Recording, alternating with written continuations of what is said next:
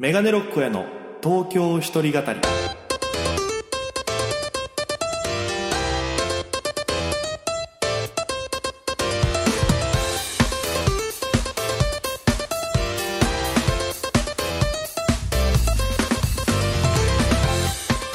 さあ、今週も始まりました。メガネロック大家の東京一人語り。パーソナリティは私、県出身で、現在東京でフリーのピン芸人として活動しております、メガネロック大家です。この番組は、大都会東京へ口先一つで乗り込んだ沖縄芸人の一人語り。コロナ、不況、揺れ動く時代、それがどうした？メガネロック大家が聞かせる本音の東京お笑い物語が始まります。ということで、第49回放送分です。よろしくお願いいたします。えー、なんかね、僕、今週単独ライブがあるんですよ。えー、約4年ぶりですか。約4年ぶりの単独ライブ、3年ぶりか4年ぶりぐらいの単独ライブがあるんですけど、今日、バイトしてましたら、あの、オーナーがね、こうやってきて、あの、大江くん、今週土曜日単独でしょつって、うん、そうっすね、つったら、あの、なんか木金台風らしいよって言われて、僕全く情報知らなかったんですけど、東京台風来るんすかね。めっちゃ怖いんだけど。いや、だから、まあ、土曜日は大丈夫とかなんか言ってたんですけど、ちょっと今日がね、あの、嵐の前にしては、なんか、あ、明日やばいかな、なんか、え、なんか、なんていうかな、あの、撮ってるの火曜日なんですよ。前日に撮ってるんですけど、月曜日雨で、火曜日むっちゃむちゃ晴れてて、水木雨ってな、えー水木金が、もう木金、あ、水木金雨なのかな？で、土曜日どうなるか。うわ、なんかちょっと天気予報すら見るのちょっと怖くなってるんで、皆さんちょっとぜひね、あの土曜日が晴れるように祈っていただければなと思うんですけども、えー、だって沖縄からも単独見に来てくれる方いますからね。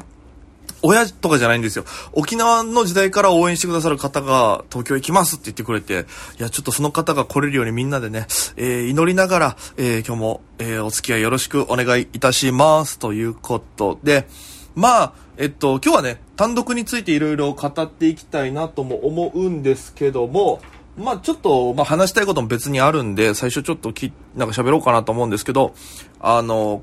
先週か、あの、ギブスじゃ足りねえ、コンクリよこせっていう、えっと、新ネタ4本のバトルライブがありまして。で、これが、えっと、メンバーが、小国クラーケンさんが主催なんですけど、えー、小国クラーケンさんっていうのは、えっと、元花賞っていう、えー、女性コンビ組んでて、えー、ザ・ W っていう女芸人ナンバーワン決定戦で準優勝したこともある、その花賞の花さん、元花賞の翔子さんか。翔子さん。今も翔子クラーケンって名前になってお笑いソルジャーになってるんですけど、あの、翔子クラーケンさん、えー、ヒロ奥村さん、えー、もじゃさん、ゆびっちゃぽぽぽ僕だったんですよ。この5組でやってるライブなんですけど、で、MC に忘れるさんっていう先輩がいらして。で、まあ持ち回りで MC オファーするんですけど、まあ今回の回はゆびっちゃぽぽぽがオファーして忘れるさんだったんですよ。で、いつもは5、6名とかの本当にお客さんの前で新ネタ下ろして戦うみたいな感じだったんですけど、なぜか今回のギブコン、まあギブコンって略してるんですけど、ギブコンが17、8名ぐらい来てまして、もう倍以上になってるわけですよ。で、これなんだってみんなでこうなった時に、可能性として考えられたのが、あの、そのギブコンの前日に、えっと、千鳥さんがやってる相席食堂って番組があるんですけど、その相席食堂の青互いスペシャルみたいなので、まあ、いろんな美容家とかいろんな枠で出てくるんです6名ぐらいが出てきて、ロケして、あの、千鳥さんが点数つけてランキング出すっていうやつがあって、それの視聴者推薦枠で、ゆびっちゃぽぽぽが出てたんですよ。ギブコンの前の日に。で、めちゃくちゃこう、話題になってる時だったんで、おそらくそれじゃないかなとか言いながら。で、結構初めましてのお客さんが多い中でのライブだったんで、非常にやっぱ新鮮でしたね。楽しくできましたし。で、僕は単独でやる予定のコントをやりまして、一本は受けて一本はあんまりで。でも、その、あんまりだと別ライブだったらめちゃくちゃ受けて上位入れたりとかってしたから、なんかこう波があるんだなと思いながら、なんかやり方なのか何なのかがまだちょっと分かってない探り探りな感じではあるんですけど、まあやって。で、えっと、30秒ネタも2つやるんですけど、3分ネタと30秒ネタ。で、その30秒ネタの1本、そこでしかもう完全にやらないよってやつを、あのー、昨日 YouTube に上げまして。えー、あの、漁港という、えっと、ショートコントなんですけども、よかったらちょっと YouTube 見てみてください。漁港っていうショートコント。これはね、あのー、本当は、単独でやろうとしてたんです。別の設定で。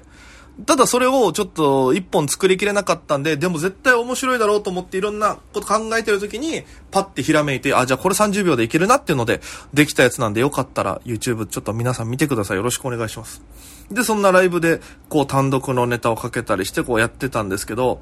あのー、今日はその単独のね、本当に直前の配信になるので、今日ちょっと単独の見どころを喋ろうかなと。ぜひここ注目というか、ここ見てほしいみたいなのを、まあ、せっかくなんで喋ろうかなと思うんですけど、まずは、過去の単独から振り返っていこうかなと。過去の単独から振り返って、今週土曜日の一番新しいやつにたどり着こうじゃないかと。思いまして、えー、ちょっと振り返ってみました。僕、2018年に、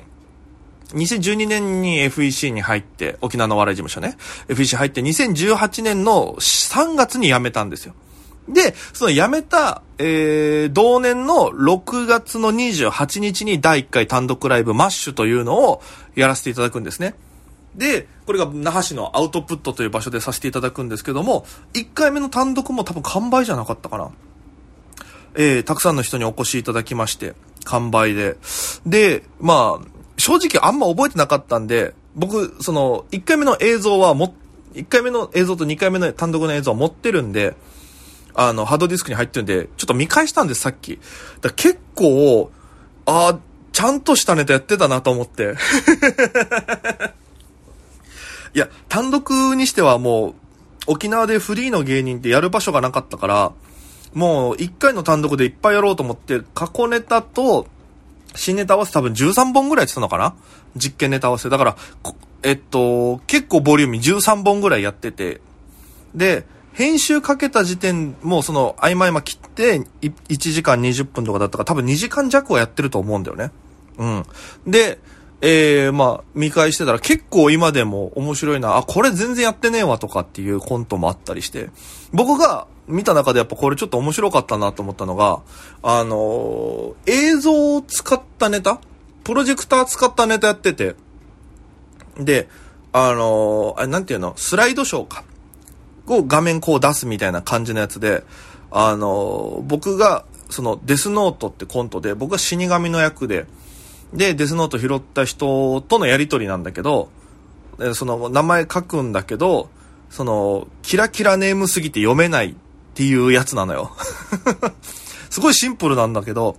その途中、最初はその普通の名字で下の名前がこう光る宇宙って書いてピカチュウみたいな感じのやつとか、なんかレイって書いて一文字でペコって呼んだり、ああ、お辞儀するからか、みたいなやつがあって、で、途中から今度逆にそれに慣れてきたっていうのだったら今度は沖縄の名字が読めなくてみたいな、なんかあの時の自分にしてはなんかこんな綺麗なネタ書けてたんだと思って。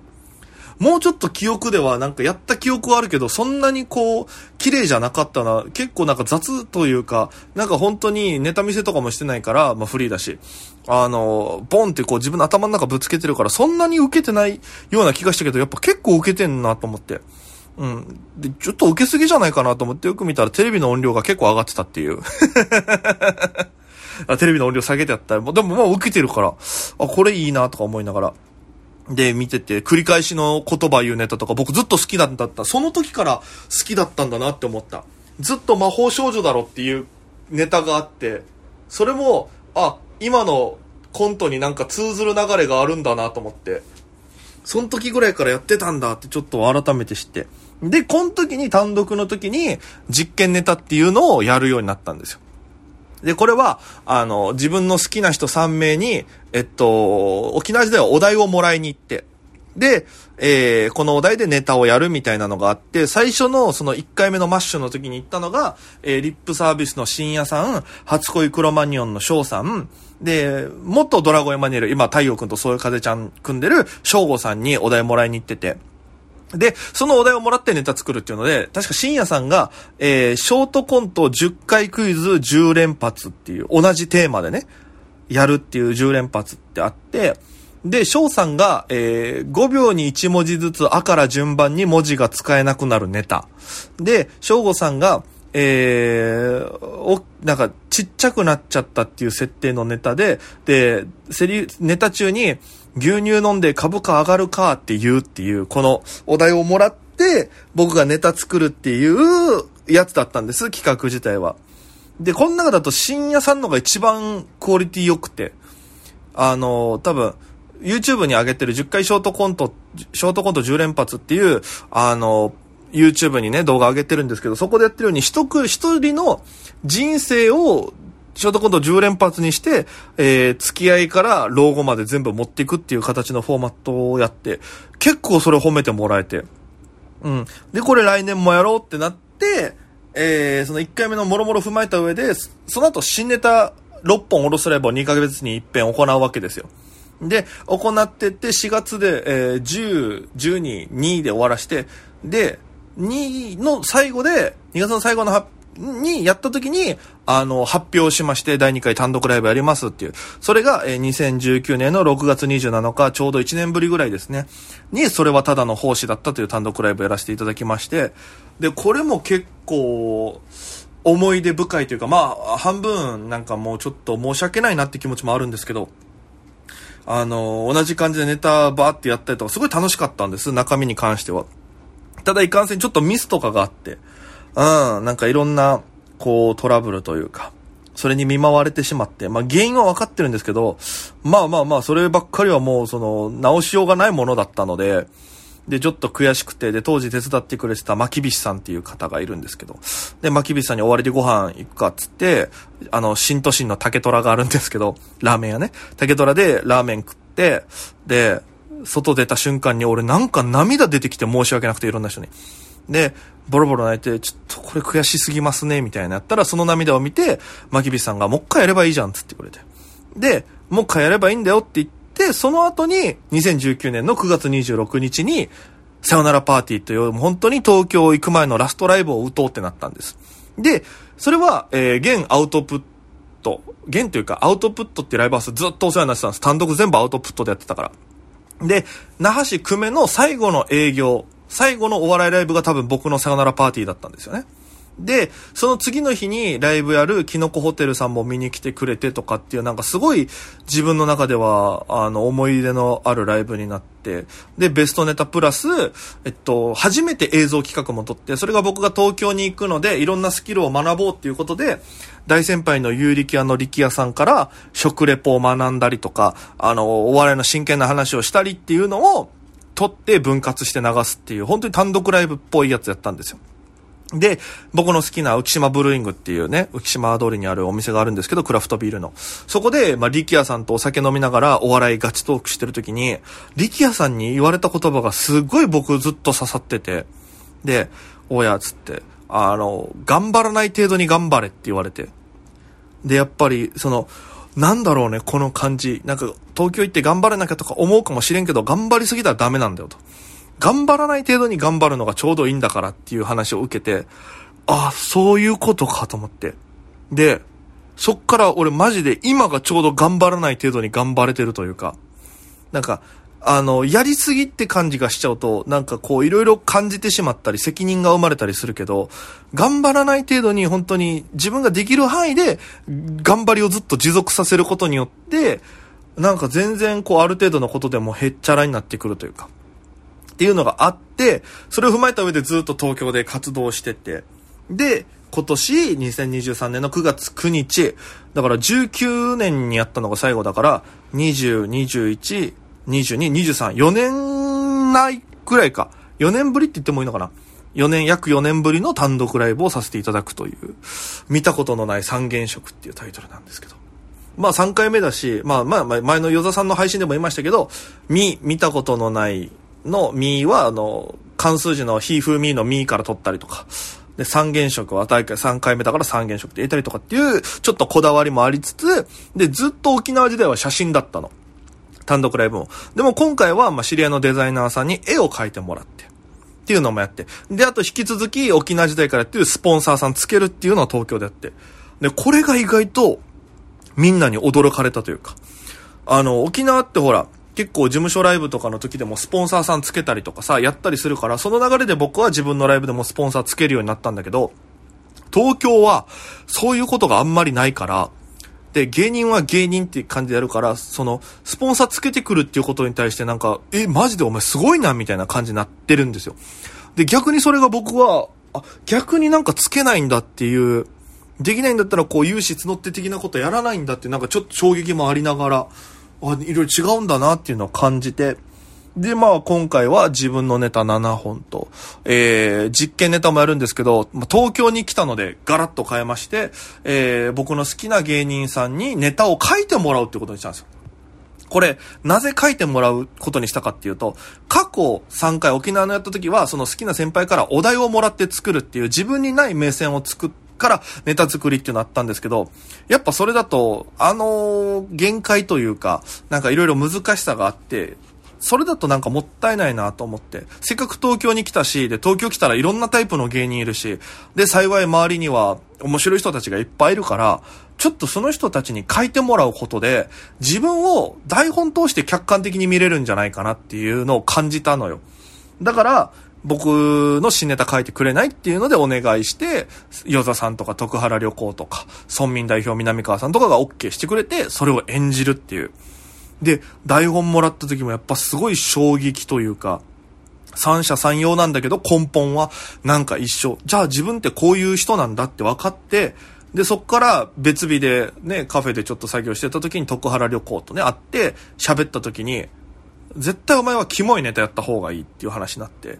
で、そうなんだっていうのから人間性、人を出すのが一番だっていう。だから誰がやっても面白いとかもあるけど、やっぱ人がなっていう話になって、人がないと上行けないっていう話して。で、だから、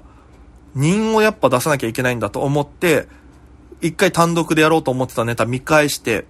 これちょっと設定強いけど人出てないなとか、なんかちょっとこれ違うなっていうのは、一回全部捨てたのよ。だから俺、今この配信撮ってる、えー、火曜日の段階でも、まだネタできてないのよ。よくないんだけどね。まあ、これピン独特だと思うんですけど、できてなくて、で、どうしようってなりながらも、でも、あの、その人を意識してというか、自分をどういう人間かっていうのを考えて作ってる時に、本当になんか、あ、この理論というか、なんかこの、ちゃんとこいつの考えが出てるなっていうネタが、ちょっと思いつくようになって、で、昨日もライブだったんだけど、日曜日にそれこそ思いついた2つの設定があって、うち1つを形にして、昨日ライブでやったら、初手で出した割には、結構いい受け方して、あ、こういうことかっていう感覚をちょっと、掴み始めたので、多分、こっから2、3日でぐっとなんかこう、エンジンかかった気分なんでね。あの、楽しみもそうだし。で、こう、だんだん近づいてくると僕は動き出すタイプ、スロースターターなので、もうなんか、周りの人からしたらお前大丈夫かってなるかもしんないけど、こっちはもうエンジン全開で、で、どちらかっていうと、僕台本にしないのは、あの、台本があるとそれを覚えちゃうというか、その人にな、なろうとしてる感じがしちゃうんですよ。でも僕は台本ない方が、その人のこれを言いたいんだ、伝えたいんだっていう熱量とか、この動きとかが全部こう勝手に出てくるから、昨日も本番中に台本上にはなかった練習の時に出なかったセリフが出てそれが一番しっくりきたっていうのがあったりするからなんかそういうのを俺なんか大事にしたいというかのがあるからまあいろいろやってるんですけどぜひちょっと今回の単独はそういう過去の単独とはまた違った感じのテイストのネタというかこの4年間でだいぶ人間味人間臭い部分そのいい匂いも臭い匂いも含めてこの人間臭をちょっと楽しんでいただければなと思います。いろんな人間がいるし、いろんな人間が、えー、絡み合う、うそういうコントがいっぱいあるのでね、あの、ぜひちょっと見に来ていただければなと思います。えー、単独のチケットは完売しちゃったんですけど、まあ、配信アーカイブ販売を後日やろうかなと考えてるので、来れない方でもぜひね、沖縄からでもアーカイブは買えますので、ぜひちょっとチェックしていただいて購入していただけると嬉しいです。ぜひ、次回沖縄ね、やりたいですね、沖縄でも単独ライブ。また、あのー、まあ、ちょこちょこ一人で行ってはいるんですけど、でも単独っていう体でいや、沖縄公演っていうのをやりたくて単独の。絶対アウトプットでやりますから、その時は。アウトプットで単独公演できるように、またちょっと力つけて、えっと、頑張っていきたいなと思ってます。ぜひ、えー、メガネロック親29歳の人間を、29年間生きた人間のキモさをぜひ見に来ていただければな、堪能していただければな、なんて思います。ということで本日もお時間が近づいてまいりました。さあ、えー、まあ、アーカイブ販売は多分、ライブ終わった後にこう、いろいろ編集するんで、まあ、ちょっとそれはいつになるかわからないんですけど、まあ、お知らせしますんで、ぜひ各 SNS チェックしていただければなと思います。えー、あとはこの番組聞いた感想を、ぜひメール、ツイッターなどでお待ちしております。最近めっきり来なくなっちゃってね。えー、メールアドレス、メガネ69アットマーク、r 沖縄 .co.jp。メールは megane 数字69アットマーク rokinawaco.jp ハッシュタグは東京一人語り。東京に独身の毒に語るで東京一人語り4文字となっております、えー、そして来週が50回でございます。ぜひ、えー、この皆様ですね、聞いたことある皆様、あの、50回の思い出とか、僕の番組に対する感想なんかをね、ぜひぜひ、えー、50回記念ですので、おめでとうとともに送っていただけると嬉しいです。おそらく単独を振り返る配信になるかなと思いますので、ぜひ単独なんか見た方はね、単独の感想なんかも送っていただければと思います。えー、ぜひぜひよろしくお願いいたします。ということで、今週もお付き合いありがとうございました。ぜひまた来週も聞いてください。それではでは皆様また今夜バイバーイ。